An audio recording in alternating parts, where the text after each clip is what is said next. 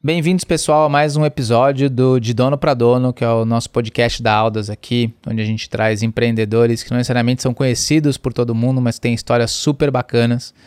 E a gente está aqui hoje com o CEO e fundador da BP8 Construtora, o Jean-Paul Cutrona. E ele vai dividir um pouco dessa história com a gente aqui. Então, em primeiro lugar, Jean, super obrigado por aceitar o nosso convite, por estar aqui com a gente hoje e por dividir um pouquinho da jornada empreendedora com a turma aí. Então, um prazer te receber aqui, super bem-vindo. Julian, muito obrigado. É, primeiramente, um bom dia a todos, né? É, vamos ver o que, que a gente pode compartilhar essa jornada que é uma jornada que tem começo, meio, não tem fim, né? Exato. Então acho que é mais ou menos essa todo esse aprendizado nosso. Legal. Vamos começar já um pouquinho com o começo dessa jornada, Jean. E essa jornada já, é, já tem um tempinho, né? O negócio começou ali para vocês em 2002, na, na BP8 especificamente. Como é que foi esse começo? E como tem sido, né? O que, que marcou, acho que os principais pontos nessa jornada? Vocês ali em 2012 tiveram uma virada para negócios um pouco mais inovadores. Conta um pouquinho para a turma como é que esse negócio começou e como chegou até onde ele está hoje. Vamos lá. É... Eu vou pedir licença, na verdade, vou trazer essa régua um pouquinho mais para trás. Beleza. Ah, hoje a BP8 no ramo imobiliário Uh, e o contato, na verdade, que eu tive com o ramo imobiliário, na verdade, eu costumo dizer que foi mais ou menos com 6, 7 anos de idade. Né? Uh, os meus pais moravam nos Jardins, na Alameda Lorena. E quando criança, meu pai, de domingo, principalmente, de sábado, né, uhum. saía com a gente de carro, no carro, e a gente via aquelas mulheres bonitas naqueles estandes de, de lançamento com bexiga, né? Uhum. Com balão. Então, o primeiro contato, na verdade, com, com o ramo imobiliário, entender, na verdade, o que, que era um plantão de vendas, tudo, na verdade era com o intuito de pegar o balão. Mal eu sabia que depois de tantos anos eu estaria bem inserido dentro do ramo do mercado imobiliário, né? O, o meu pai e minha mãe, eles tinham confecção, né? Uhum. Então, na verdade, eu cresci dentro do ramo de confecção infantil, uhum. principalmente fazendo macacões de bebê. Uh, meu, meu pai e minha mãe eram donos da Pingo de Gente. Muitos, muitas crianças vestiram macacão por Brasil afora aí. E depois que eu casei em, do, em 95, eu continuei a abrir a minha confecção própria. Fui inclusive licenciado da Walt Disney e tudo, e não deu muito certo. Não deu certo porque o Brasil na época não estava preparado para licenciamento de marcas. Sim. Existiam, eh, ainda existe hoje, mas hoje muito menos, né? A polícia acaba repreendendo um pouco mais, mas era muita pirataria. Então, uhum. assim, a gente não conseguia desenvolver. Uhum. Quando foi em 99, é, putz, eu já não estava mais aguentando, estava quase entrando dentro do, do programa de concordata da, na época da, do mapping da Mesbla. E sorte que eu consegui me safar, mas eu falei, putz, eu paro por aqui. E nisso o meu sogro é, me estendeu a mão. Eu, uhum. humildemente, minha filha estava nascendo ainda. Eu aceitei. Ele falou: oh, tô querendo reativar a construtora é, em Osasco. A família da minha esposa são emancipadores e oriundos é, de Osasco. E ele falou: putz, eu tô querendo reativar a construtora. Eu falei: uhum. putz, é, meu, pai, meu pai sempre participava de algumas incorporações, mesmo sendo empresário da confecção. Uhum. E eu falei, putz, tá, é um negócio que, que eu guardo com carinho, eu me interesso. Lembrou dos balões? Sim. E aí, na verdade, começou a minha trajetória lá em 99. A gente começou a, meu, a empresa do meu sogro. É, familiar e tinha já um banco de terrenos muito grandes em Osasco e a gente uhum. começou lá de saída com 41 casas, né? E para quem estava acostumado com confecção, que você monta basicamente quatro confecções por ano, né?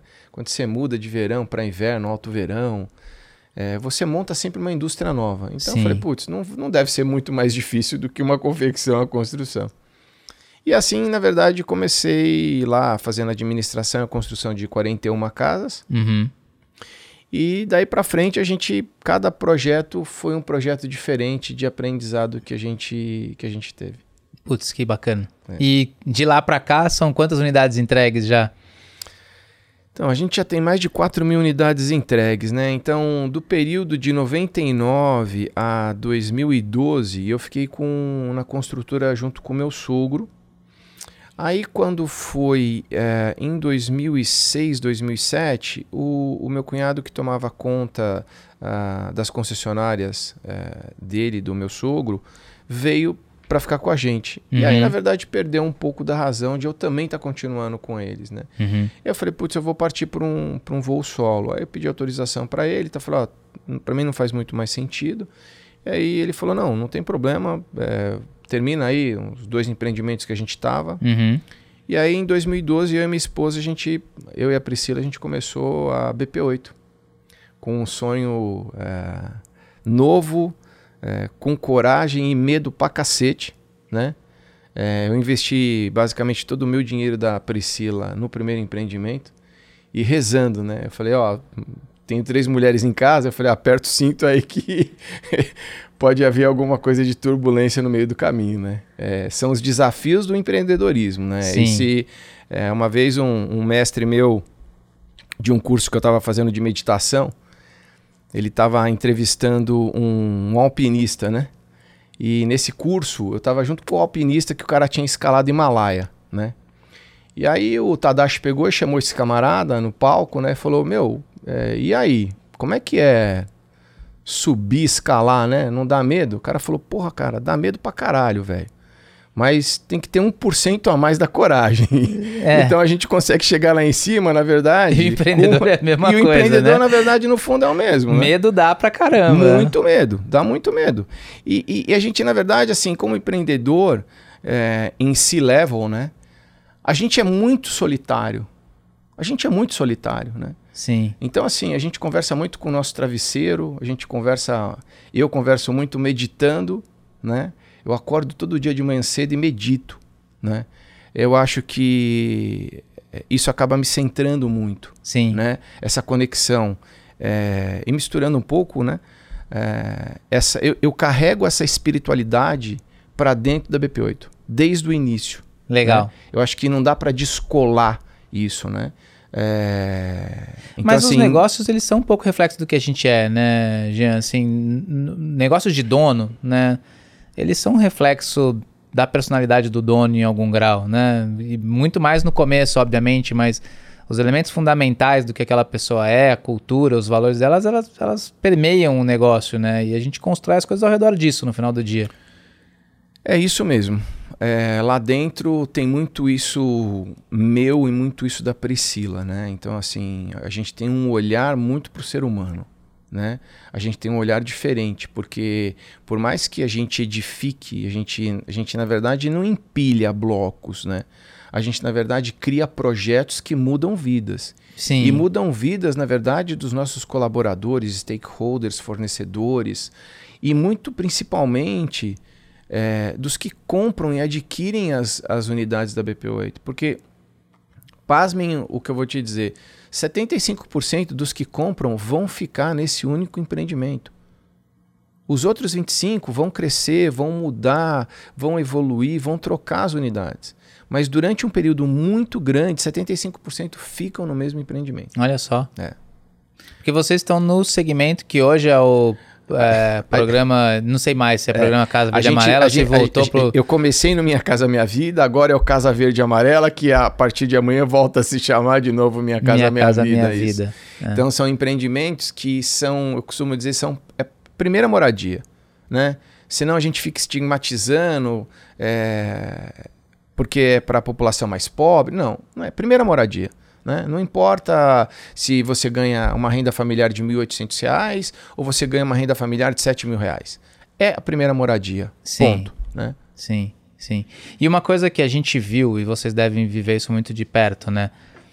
As famílias que têm essa oportunidade de ter essa primeira moradia, e, vocês já estão fazendo isso há mais de 10 anos, né?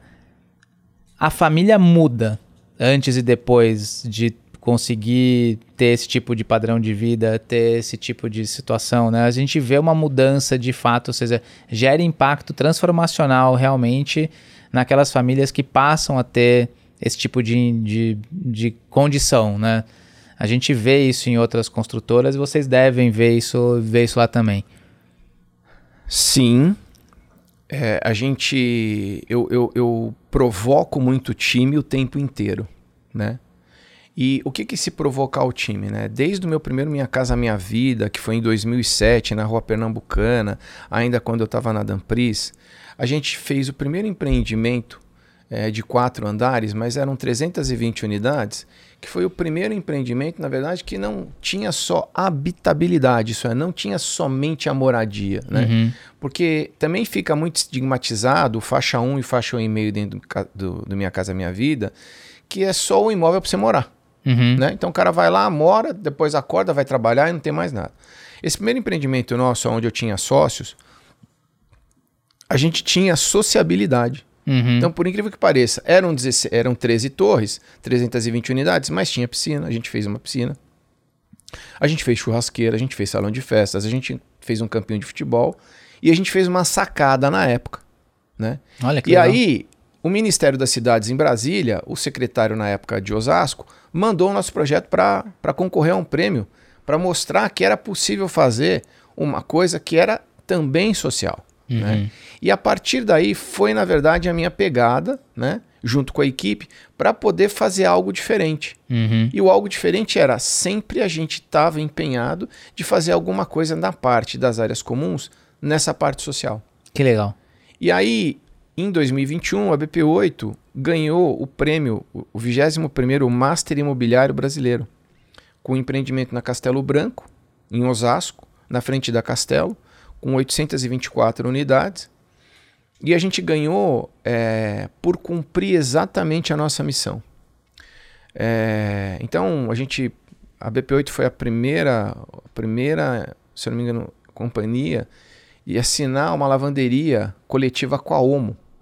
Olha que bacana. Que bacana. Então, quer dizer, você fala, mas qual é o tamanho do apartamento lá da, do Via Nações? Eu vou falar, pô, o apartamento é de 35 metros só, né? É um apartamento compacto, sim. Mas a área de lazer, você tem um half pipe de, de, de skate. De skate. Grafitado, feito por um skatista. A gente tem toda a área de lazer, toda a parte de sala de ginásticas equipadas e decoradas. A gente tem salão de beleza a gente tem sala de massagem, né? A gente tem piscina, tem churrasqueira, tem pizzaria, tem sala de pilates, né? Você tem é, horta, você tem quadra de tiro de arremesso de basquete, né? Você tem sala de jogos, salão de jogos, né? E, e a equipe da PP8 trabalha tanto, né?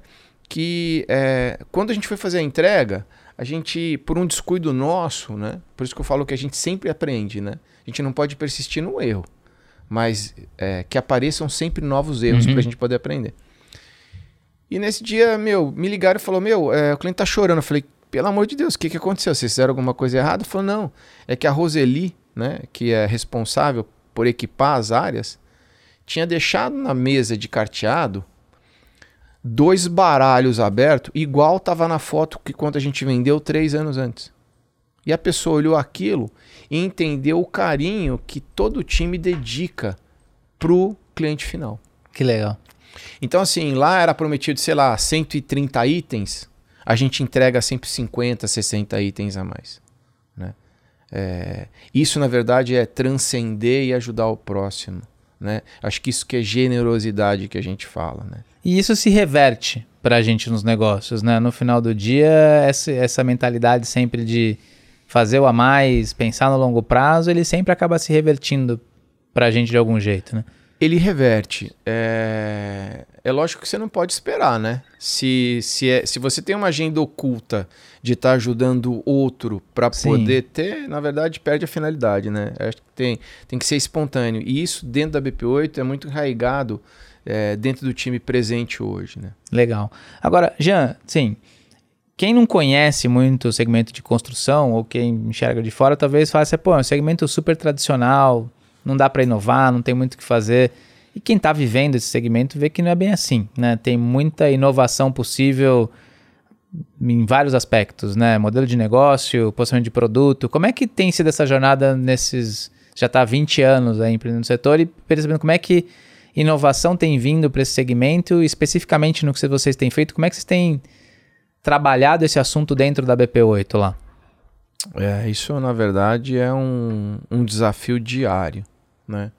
Agora, dentro da BP8, a gente está sofrendo com um, um problema de atendimento de clientes. Né? A gente está entregando um empreendimento muito grande de 1.416 unidades em Guarulhos, na frente da Dutra.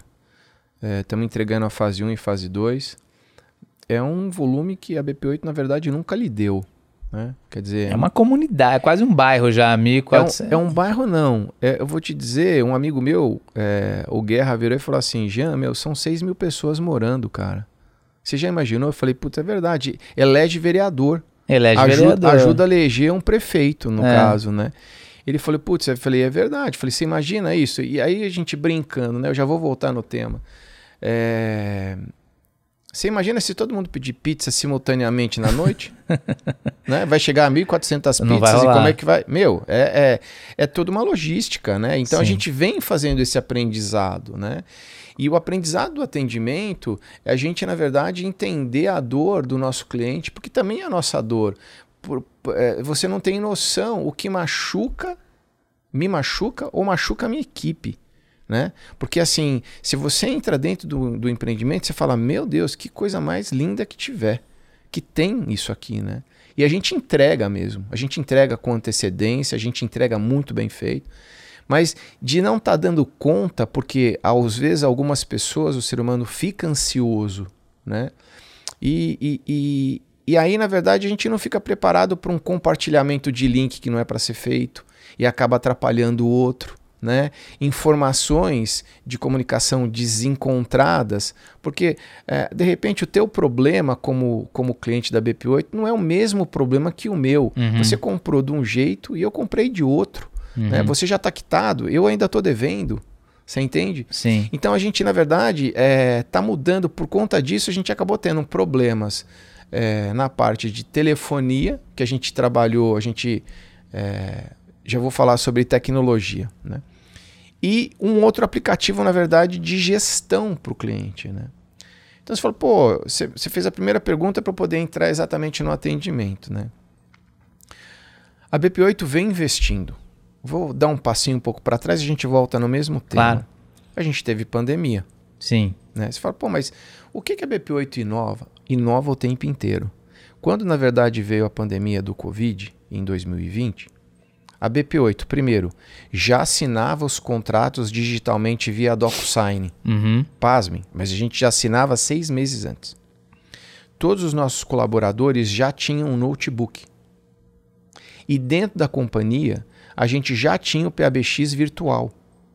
Quer dizer, se você entrar dentro da BP8, você não vê um ramal e aparelho de telefone físico na mesa. Uhum. Isso quer dizer que qualquer colaborador estava apto para poder atender dentro da tua plataforma ou dentro da tua casa. Sim. Quando veio a pandemia, não demorou dois dias para a gente mandar todo mundo para casa e tudo funcionando normalmente. Ou seja, o negócio não parou. O negócio não parou. A gente fazia as vendas no plantões e a gente conseguia mandar para os clientes os contratos assinados virtualmente. Uhum. Aí a gente também pegou é, uma entrega do Via Nações, onde a gente ganhou esse prêmio Master Imobiliário de 21. A gente também inovou ali. A gente fez a primeira vistoria e entrega de chaves virtual. Você falou, opa, pera opa. um pouquinho, como é isso? Me explica. Qual que era qual que é a, o, a entrega tradicional? Né? A entrega tradicional sempre tinha um funcionário da companhia, da, da construtora, um engenheiro, um estagiário, que chamava você, fala, Juliana, você chegou aqui, olha, agora vamos no teu apartamento, pegava a prancheta e falava, abre a porta aí e tal. Então sempre tinha alguém acompanhando, né? Sim. E a gente pegou e inovou. Falou, não vai ter nenhum profissional acompanhando. A gente fez, igual aqui um podcast, a gente, na verdade, manteve na sala de administração os engenheiros com WhatsApp uhum. disponíveis para as pessoas que subiram para poder fazer as vistorias. Cada pessoa, cada casal, cada unidade tinha 40 minutos para poder fazer a vistoria. E a gente dava cara para bater, a gente dava balde com água ou para poder ver se tinha caída no ralo, a gente falava para abrir torneira tal. E se tinha um problema, a gente resolvia na hora. Tinha lá um pintor, um azulejista, alguém para solucionar o problema na hora. De modo que quando ela recebesse as chaves, se tinha problema a gente solucionava na hora. A gente não tinha retrabalho. Olha só. E a gente inovou isso. Aí qual que foi agora o passo para o PIN? E vocês mantiveram esse procedimento nas obras posteriores? Não, a gente está entregando agora em Guarulhos e a gente, na verdade, entrou com uma nova. Né? Além disso que a gente implantou, a entrega de chaves, a gente fez a entrega de chaves simultaneamente para 300 pessoas de 700 chaves, num único dia no sábado. E fluiu tranquilamente. Né? É... De modo também que a gente acabou fazendo essa inovação. Quer dizer, você precisa de menos gente, entrega uhum. e abaixa a ansiedade de quem está recebendo. Que legal. Né? E aí, voltando, na verdade, para essas é um... inovações é. todas que a gente tem, a gente vem colocando é, parte de TI para poder minimizar exatamente, diminuir o tempo de atendimento nosso, que está alto, mas que na verdade ele vai cair muito a partir do momento que a gente terminar de arrumar tudo isso. Basta dizer que hoje a gente tem muito canal, né? Se a gente parar para pensar. Você imagina, o cliente na verdade quer ligar, o cliente quer mandar o WhatsApp, o cara quer mandar via mídia social, via Instagram, Sim. via Facebook mensagem, a pessoa quer abrir um chamado no Reclame Aqui, quer. Então é, é, é muito canal. Se a gente não tiver realmente é, uma forma que a gente já está trabalhando coordenada, né? Coordenada para receber tudo isso no Omnichannel e, e a gente coordenar, saber da onde que veio, por que que está vendo, né? A gente acaba ficando perdido. Sim. Porque a pessoa abre três, quatro chamados, né? A mesma pessoa abre um chamado no WhatsApp, abre uma ligação que não consegue ligar, é, outra, na verdade, no Instagram, outra no Facebook. Sim. Né? E a gente. Então a gente vem aprendendo bastante com isso. O mercado está vindo aprendendo muito com isso. Então a gente agora está, nesse exato momento, aprendendo esse atendimento de excelência, que é um atendimento igual a Disney faz com todos os clientes. Show, ótimo, que legal. E, e uma das coisas que a gente viu aqui é que mais recentemente, eu não sei se é, vocês começaram um braço voltado para empreendimentos de alto padrão, daí para outra e e, Jean, são dois negócios absolutamente diferentes. Como é que é, como é que foi essa ideia de, de expandir para esse sentido e como é que é agora organizar a companhia para trabalhar com coisas que são tão distintas entre si, né? Que pa podem parecer similares no primeiro momento, ah, mas tem atendimento, tem não sei o quê, mas no final do dia, na hora que você vai para a página 2, são totalmente diferentes entre si, né? É, é assim, Julian, é construção, né? E assim, é, como a gente chegou nesse médio e alto padrão, né? Primeiro, a gente tem, a gente em algum, em três empreendimentos nossos, uma grande construtora, a Ezetec, é, são sócias nossos, são sócias nossas, aonde nós temos totalmente a gestão da construção. Eles confiam muito na gente, uhum. porque a gente entrega, a gente entrega dentro do prazo, a gente entrega da forma que foi combinado. Então. Uhum. Então. E, e, e aí, assim, de muita gente que passa na obra depois da entrega, falou: pô, isso aqui, essa qualidade de vocês não é minha casa, minha vida. Isso aqui, se você entregar em Moema, nos Jardins, em qualquer outro lugar, mudando, logicamente, um porcelanato que a gente paga Sim. 25 reais, colocar um porcelanato de 80 reais você tá feito. E aí também assim, a gente tava com, a ce... com os ovos todos numa mesma cesta, tudo fazendo dentro da minha casa, minha vida. Uhum. Falou, a gente precisa, na verdade, destinar, não muito, porque a gente faz muito bem a minha casa, minha vida, mas tentar destinar 20% da companhia para poder lançar pontualmente uhum. é, algo diferente, algo diferente, uhum. né? Não é fazer o mesmo. E o Vila Oca nasceu na Granja Viana exatamente para fazer algo diferente. Uhum. O que, que é? É, uma, é um condomínio de casas de, de 165 metros quadrados cada uma, para poder atender exatamente aquele público que hoje está em home office, que na verdade penou muito né, durante a pandemia, e que na verdade dentro da Granja Viana você está tudo formatado com relação com escolas, excelentes escolas, próximo a São Paulo, uhum. né? bons restaurantes. Então, assim, a gente acabou fazendo é, lá esse condomínio e a gente está exatamente nessa fase de, de teste. E está sendo prazeroso, porque assim, eu não preciso mudar a equipe. A equipe nossa é a mesma, tem que fazer com qualidade, não importa como. Uhum. O que na verdade tem de diferença é os materiais aplicáveis são um pouquinho mais caros pelo tipo de padrão que, que são. Mas assim, é, é a mesma coisa. Legal, ótimo. E como é que você vê, assim, olhando um pouquinho para frente, como é que você vê as oportunidades no mercado de construção hoje, né? Assim, muito está se falando aí sobre ajuste de política ou não, e nos últimos anos acho que custo de construção foi bastante afetado por tudo que aconteceu e, e, gerou, acho que, uma série de desafios adicionais, especialmente no segmento de entrada, né? No Minha Casa Minha Vida, mas acho que de maneira geral, o mercado como um todo sofreu um pouquinho. Como é que você está vendo essas perspectivas para os próximos meses ou próximos anos, Jean? O que, que você espera aí? Vamos lá. É, a BP8 é associada da Brainc, né? Associação Brasileira das Incorporadoras. Uhum. E essa semana passada acabou ouvindo uns dados muito interessantes. O déficit habitacional do Brasil continua 11 milhões de unidades habitacionais, pasmem. E esse número, na verdade, nunca diminui. Por uma razão. Nasce gente e morre gente todo Sim. dia. Né? O ano passado, a gente entregou dentro do programa Minha Casa Minha Vida ordem de 240 mil unidades. 240 mil unidades. Só? Só. Né? Nacionalmente. Nos últimos cinco anos, a média nossa foi 380 mil. O maior pico foi no ano de 2013, que bateu um pico de 900 mil unidades. Depois disso, nunca mais teve. Né? Então, a gente pega os últimos cinco anos, então a gente tem essa média. Depois tem o médio e o alto padrão, Sim. que deve também estar tá fazendo algo em torno de 200 mil. Então, é difícil, na verdade, a gente é, conseguir acabar com esse déficit habitacional que tem brasileiro.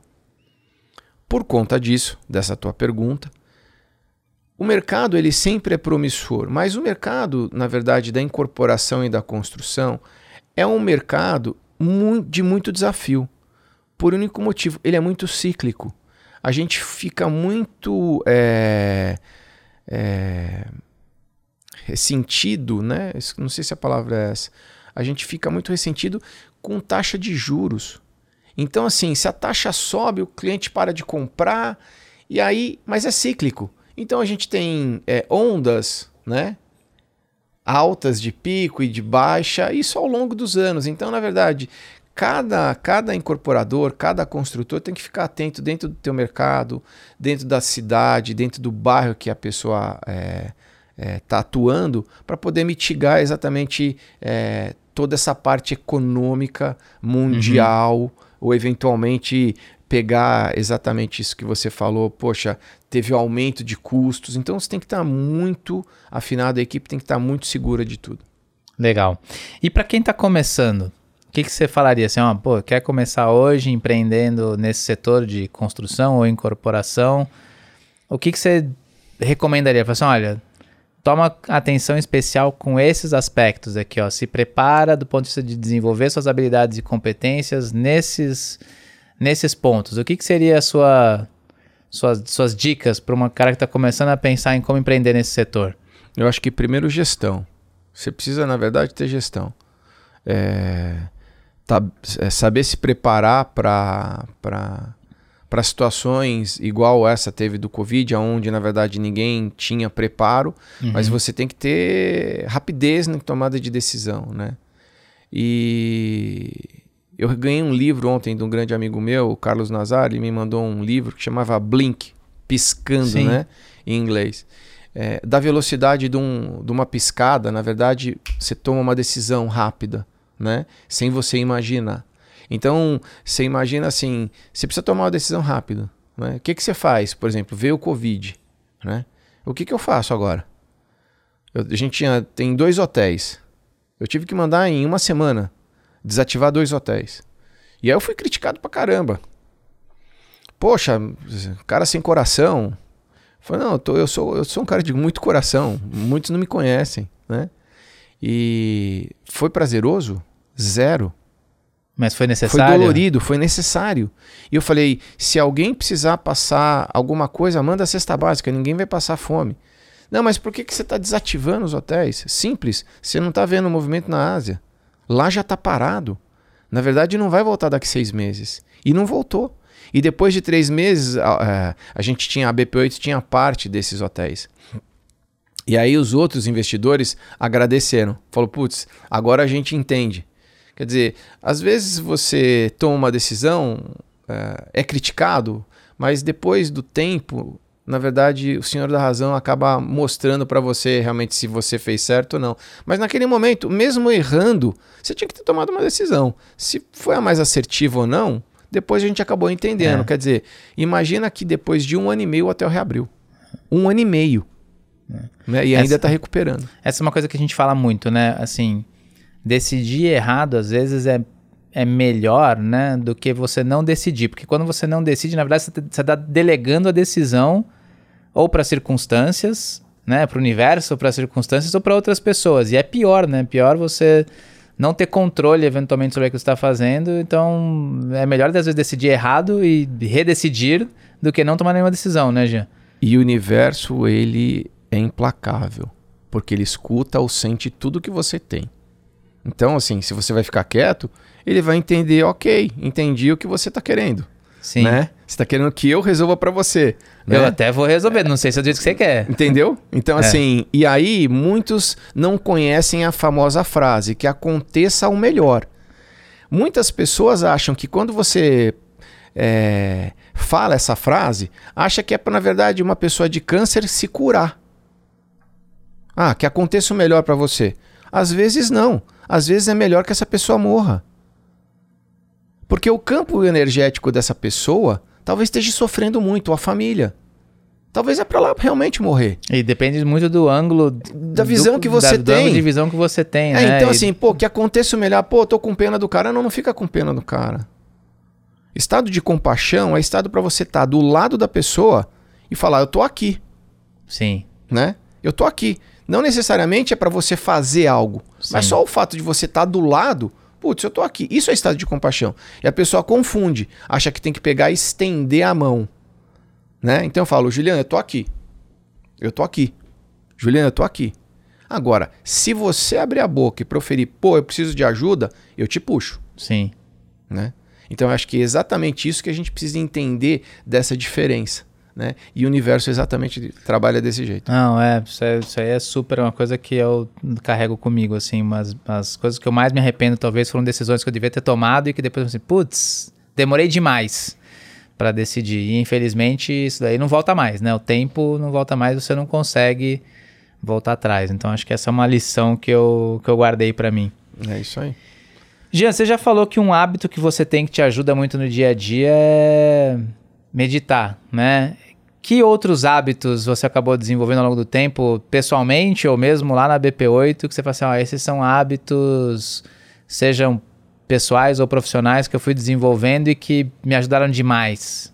Eu acho que o hábito da leitura ela é muito importante, seja na verdade alguma coisa técnica, seja na verdade algo para você poder espairecer, né? Eu acho que isso é muito importante. Eu estou vendo aqui no podcast, eu tenho exatamente o livro de Titãs do Tim Ferriss, que é uma bíblia muito bacana, Sim. né? É celebridades, milionários, atletas, contando um pouco é, o que cada um faz, né? É, toma um banho gelado, né? Também tomo banho gelado, aprendi num, num curso que eu tive com Tony Robbins nos Estados Unidos, né? Então faço imersão duas vezes por semana, é, com 20 quilos de gelo na banheira, né? Durante três minutos só, não mais do que isso. Então tem algum. E tem qual que é, agora eu fiquei curioso. E qual que é o objetivo de fazer essa imersão? O que que ela. Ah, ah, bom, ah, é anti-inflamatório, né? De ah. qualquer maneira. Você reseta, na verdade, o teu cérebro. E quando eu não tomo banho na banheira com gelo, eu tomo banho gelado. Então, terminei de tomar meu banho quente, meu, água gelada só ela normal, né? É, é, no Brasil não é tão. No Brasil é mais fácil, porque a água, na verdade, não é tão gelada, né? Mas é. no inverno. Mas quando você está fora no inverno, você. Você. Você toma o banho gelado. O Tony Robbins fala uma coisa que é muito bacana, né? Você fala pro teu cérebro quem manda nessa porra, né? Então quem manda sou eu. Pum! e aí você. Porque o cérebro vai deixar você na... vai querer deixar você na zona de conforto, né? Então você, meu, você liga a água gelada mesmo, tipo um minuto do banho, você já tá pronto para outra, né? Você sai do banheiro com um batimento cardíaco bombando, cima, né? É. Então, é exatamente acho que é essa função. Boa, boa. Essa é, essa é ótima. E no livro do, do, do, de Titãs, né, do, Aham. do, do time, é, tem vários atletas e empresários que também fazem isso. É, né? exato. É. É. que usam essa É, técnica. Confesso que eu nunca testei, posso. Vou tentar, depois te conto o que, que, que, rolou. É, tem alguma frase que você usa sempre? Alguma coisa que você fala sempre, ou pra sua família, suas filhas, ou lá no escritório, você fala assim, não, essa é uma frase que o pessoal, quando ouve, sabe que veio de mim, ou daqui a pouco estão repetindo e é alguma coisa que eu falo sempre. Gratidão. Ótimo. E referências? Quem que são referências, eventualmente, que você que você tem? Que você fala assim, não, esse- essa pessoa aqui é uma pessoa que eu admiro por... Ah, eu não tenho, acho que primeiro Deus, né? Mas assim, é muito pegas querer falar, mas assim, Deus o tempo inteiro, né? É...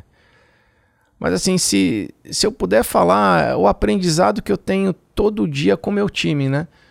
É, Pelos que já passaram, pelos que estão e pelos que virão, né? Porque assim, ninguém faz nada sozinho, né? E, e eu confio no meu time, sabe? É, com erros e acertos, mas a gente, a intenção é sempre positiva, sabe? Eu faço a turma, eu faço o time enxergar o copo de água cheio, sabe? É, entender que a missão que a gente está fazendo, né? Que é, são projetos diferenciados, mudando a vida das pessoas, sabe? E a gente tem cada história bonita e emocionante de entrega de chaves que é difícil, na verdade, de você dizer como foi. Se você assistir e fala, putz, eu entendi. Sabe? Uhum. O quanto é sacrificante é, a pessoa comprar o primeiro imóvel, ter que abrir mão de uma série de coisas. E a gente está lá para isso. Então, assim, a minha gratidão é pelo meu time. O meu time, na verdade, é, é, é incrível, né? E aí eu tô lendo também que eu ganhei de um, de um amigo, de um outro amigo meu, do, do Rafael Yoshida, é um livro que chama Velocidade da Confiança, né? Você confia no teu time? Vai trazer mais lucro e vai ser mais rápido. Aí você fala, putz, eu não entendi. Eu vou só dar um spoiler do livro que é assim. O que que o Stephen Covey ele fala? Ele fala o seguinte: 11 de setembro. Uhum. Ele falava o seguinte: 11 de setembro, eu chegava antes do 11 de setembro no aeroporto para fazer uma viagem internacional com duas horas. Sim. E numa, numa nacional com uma hora de antecedência nos Estados Unidos. O que aconteceu depois do 11 de setembro? As passagens ficaram mais caras e o tempo demorou mais. Sim. Então ele porque- precisou chegar a quatro horas de antecedência e as passagens, na verdade, começaram a custar porque o mais nível de caro. confiança caiu Porque o demais. nível de confiança caiu muito. Exato. né? E aí, exatamente o que acontece também isso. Nos nossos relacionamentos familiares, né, com a tua esposa, ou eventualmente dentro da tua companhia, dentro da tua empresa. Se você não tem confiança e você tem que reler um monte de relatório, você questionar um monte de coisa, isso vai demorar mais tempo, vai custar, Sim. né? E você não vai atingir o que você precisa. Né? Então, assim, é, o time trabalha bem. Eu confio no time, eu confio no, na, no, nos C-levels que a gente tem. É, trabalham arduamente, arduamente, em busca de soluções de tecnologia dentro, dentro de cada área e tentando manter todo, que, todo o time motivado. Pô, que legal. Que legal. Jean, e quem quiser conhecer mais sobre você, sobre a BP8, onde é que pode te achar? Te achar, não sei, LinkedIn, Insta, não sei se você trabalha em mídias sociais, como é que funciona? Então, eu, não, eu, eu sou, eu sou, ainda sou um pouco, por mais que a gente esteja inserido muito, e eu provoco muito as, a parte de tecnologia, eu sou um cara ainda é, old school. Não tenho Facebook, tenho um Instagram particular com 200 seguidores de amigos muito próximos, o meu perfil é fechado. E tem o LinkedIn, mas que o time da BP8 que acaba administrando ele, assim, né? É... Então quem A quiser gente tem- vai a ter que te visitar A lá. gente, a, gente tem, a gente tem, na verdade, o dia curto, né? É, E a gente, na verdade, tem que, na verdade, se desafiar e deixar um dia o telefone em casa, né? Sem mexer nele, para você poder entender que é possível, na verdade, se viver sem uma mídia social durante um, dois dias para desintoxicar. É mais ou menos isso, Juliano. Boa, bom, tendo dito isso, então, cara, fico mais honrado ainda você ter aberto espaço na sua agenda para dividir um pouco isso com a gente aqui. É... Alguma consideração final, alguma mensagem final que você gostaria de deixar para o pessoal que está assistindo a gente, está ouvindo e assistindo esse podcast aqui? Então, a, a mensagem eu acho assim: você vai querer empreender, você já está empreendendo, precisa de desafio. Se tá com medo, vai com medo mesmo, né? É, é um porcentinho a mais de confiança. É um porcentinho a mais de confiança, não é nada mais do que isso. Se você foi um cara que sempre passou com média 5 na escola, 5,1 você passa, então vamos embora. Então vai com coragem que a gente vai e sempre buscando a excelência para poder atender o outro com generosidade e aprendizado, né? Como diz o, o, uma vez o, apareceu uma coisa no Instagram, nas poucas vezes que eu, que eu vejo, eu também sigo algumas pessoas muito interessantes, né? E o Jorge Paulo Leman, por mais que esteja acontecendo agora todo esse problema com, a, com as americanas, né? O Jorge falou assim, cara, hoje que tá muito em voga é um grinter. Quem que é esse cara? O cara não estudou tal, mas é o cara que tem garra o cara que vai atrás, é aquele cara que vai estudar sobre aquele ponto, mesmo o cara não ter feito faculdades de ponta, né? Quantas pessoas, na verdade, que são milionárias hoje e que, na verdade, não têm estudo, né? Mas, meu, o cara é pegador, né? Sim. Então, assim, tinha um padrinho meu, é, o Carlos Nunes, que era desembargador, faleceu de câncer agora no Covid. Ele falava assim, cara, eu gostaria muito que minhas filhas é, casassem não com um intelectual, entendeu? Que casasse com um cara pegador, trabalhador. Porque na verdade esse cara na verdade faz acontecer, né? Então esse que é o recado, Juliano. Boa, boa, muito legal. Jean, super obrigado por estar aqui com a gente, com a gente hoje. Adorei aqui conhecer um pouco da mais da história do que vocês estão fazendo. Tenho certeza que a gente vai ouvir muitas coisas ainda sobre sobre vocês nos próximos anos.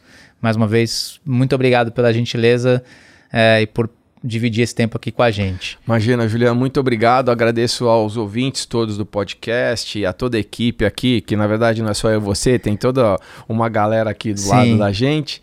É, minha gratidão. Minha gratidão pelo tempo de vocês poderem escutar. É, Perdoem-se, na verdade, é, coloquei alguma palavra mal posicionada, né? Mas minha gratidão. A BP8 está aberta para vocês. Se alguém quiser fazer alguma visita, alguma coisa, tem um time maravilhoso lá para receber. Legal. Pessoal, para quem está é, assistindo esse episódio, muito obrigado pela, pela audiência de sempre, né? E quem quiser conhecer mais sobre o nosso conteúdo, sigam a gente ali nas nossas mídias sociais, então arroba aldas underline, o arroba Julian Tonioli, que é o meu Insta, e o Insta do próprio podcast, que é o arroba dono pra dono e o nosso canal, canal lá no YouTube. Até, até o próximo episódio e valeu!